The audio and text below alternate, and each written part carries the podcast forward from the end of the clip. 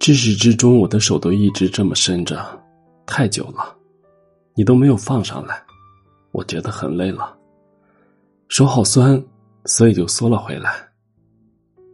这是阿南最新的朋友圈，配图是一只折断的玫瑰。那天阿南分手了，其实我并不觉得意外，也不替他难过，我甚至庆幸他终于放过了自己。他爱的太卑微了，以至于我看不到任何爱情本来的模样。阿南的爱几乎是毫无保留的，本来是一点辣都不敢吃的他，愣生生的变成了一个看起来无辣不欢的强者。她男朋友的确挺不错的，不止长相。只是在我看来，一开始他们就不合适。比如阿南对待感情太过认真，对比之下，男朋友好像似乎只是玩玩的样子。再比如每个所谓的纪念日，阿南都是提前好几天开始准备礼物，而她男朋友似乎总是有一些健忘。每一次忘记，阿南总是在帮他找所谓的借口，安慰自己，或许他工作真的是太忙。忘记了，五年的时间里，阿南摸清了对方所有的爱好，也放弃了自己所有的快乐。五年里，阿南变成了模范女友，不会因为男朋友不回消息生气，她只是时不时的拿起手机，一遍遍的看着消息框，一个人猜测对方到底在干什么。她拒绝了很多异性，而她的男朋友。总是在和周围的闺蜜纠缠不清。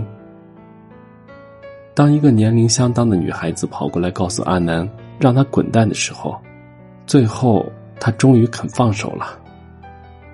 最终，她男朋友以沉默承认了脚踏两只船的事实。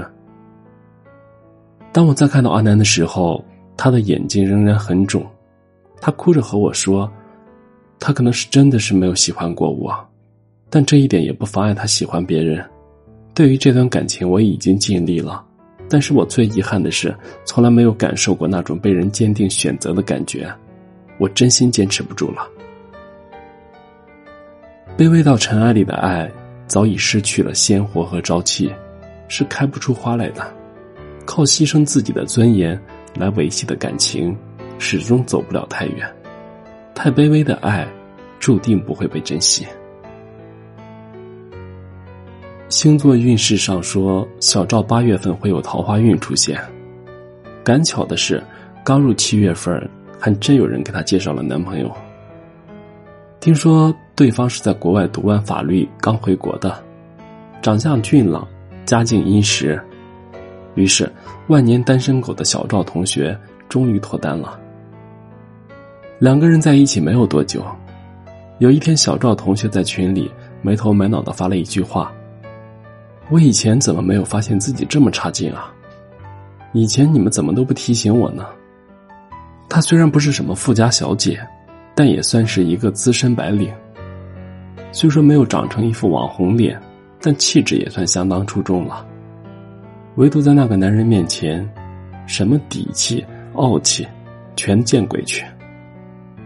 对方说喜欢齐耳短发，他就剪掉自己心爱的长发。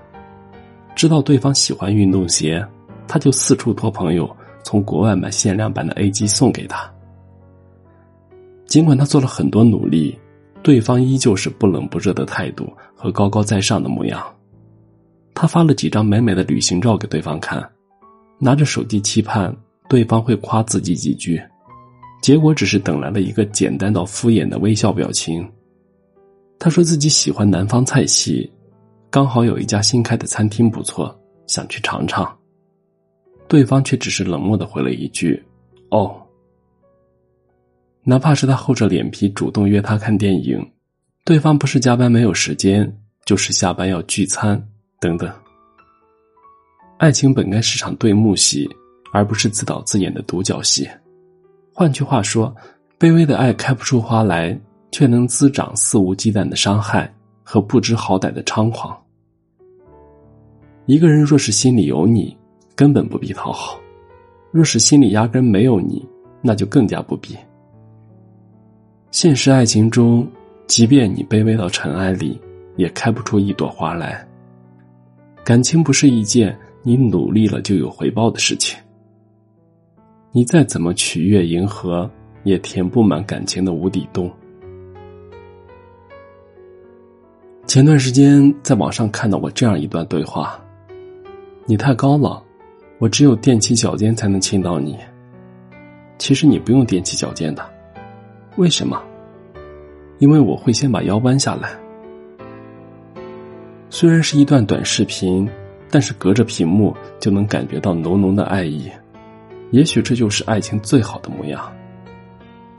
在我面前，从来不需要你垫脚，因为我爱你。总会比你迫切。永远都不需要踮起脚尖去爱一个人，一开始就重心不稳的感情，迟早是要垮掉的。与其厚着脸皮，不如忍痛放手，赶紧远离那些不欣赏你的人，成全他，也成全你自己。虽然还喜欢，但还是算了吧。后来的不值得，与爱已经没有了关系。但却是一种智慧的取舍。